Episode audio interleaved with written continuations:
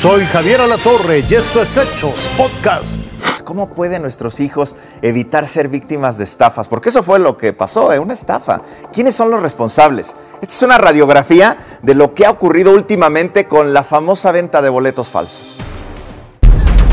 La pesadilla de tener un boleto falso en la entrada del concierto y quedarse fuera del recinto, como ocurrió a miles en el de Bad Bunny el viernes, es una escena que puede volver a repetirse. Los ciberdelincuentes están al acecho de víctimas.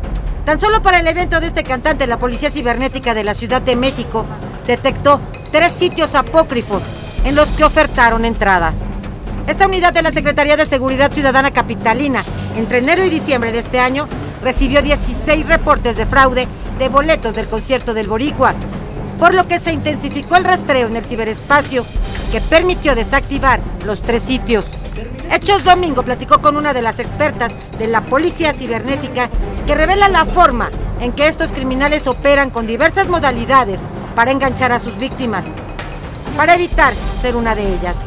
Identificamos algunos y dimos de, este, realizamos el reporte de tres, de tres páginas que estaban haciendo la venta de estos boletos. Algunos ofrecen en sus redes boletos a menor precio con anticipos de 50%, pero nunca los entregan. Pero los casos más graves son los que suplantan la identidad de la empresa que vende oficialmente las entradas. Sí, hemos detectado de igual forma que han, la suplantación no solo ha sido de la página, sino también a lo mejor de sus sitios oficiales como eh, Instagram, este, Facebook. En algunos casos no, no les envían nada, solo les, les piden nuevamente el anticipo. El día del evento les, les mandan algún eh, código según para que impriman ese boleto, pero realmente no existe. Pero ante lo ocurrido en el concierto de Bad Bunny, algunas víctimas revelaron que el falso boleto lo compraron a la empresa oficial Ticketmaster. Lo que será otra línea a investigar. Se estuvieron eh, recibiendo algunas llamadas eh, solicitando información de qué hacer porque pues no habían eh, logrado entrar a este concierto.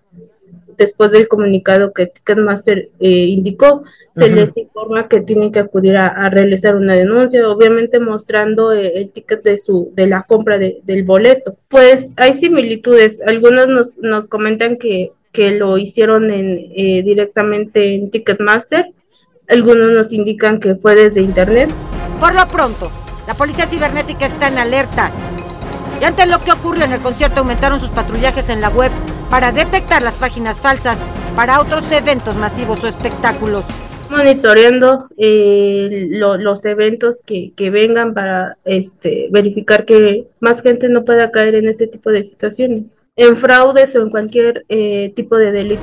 Aunque al parecer el fraude masivo del concierto del viernes se concretó desde la página oficial de venta, la experta recomienda que para no caer en manos de los ciberdelincuentes, el primer paso es verificar la identidad de la página donde realiza su compra.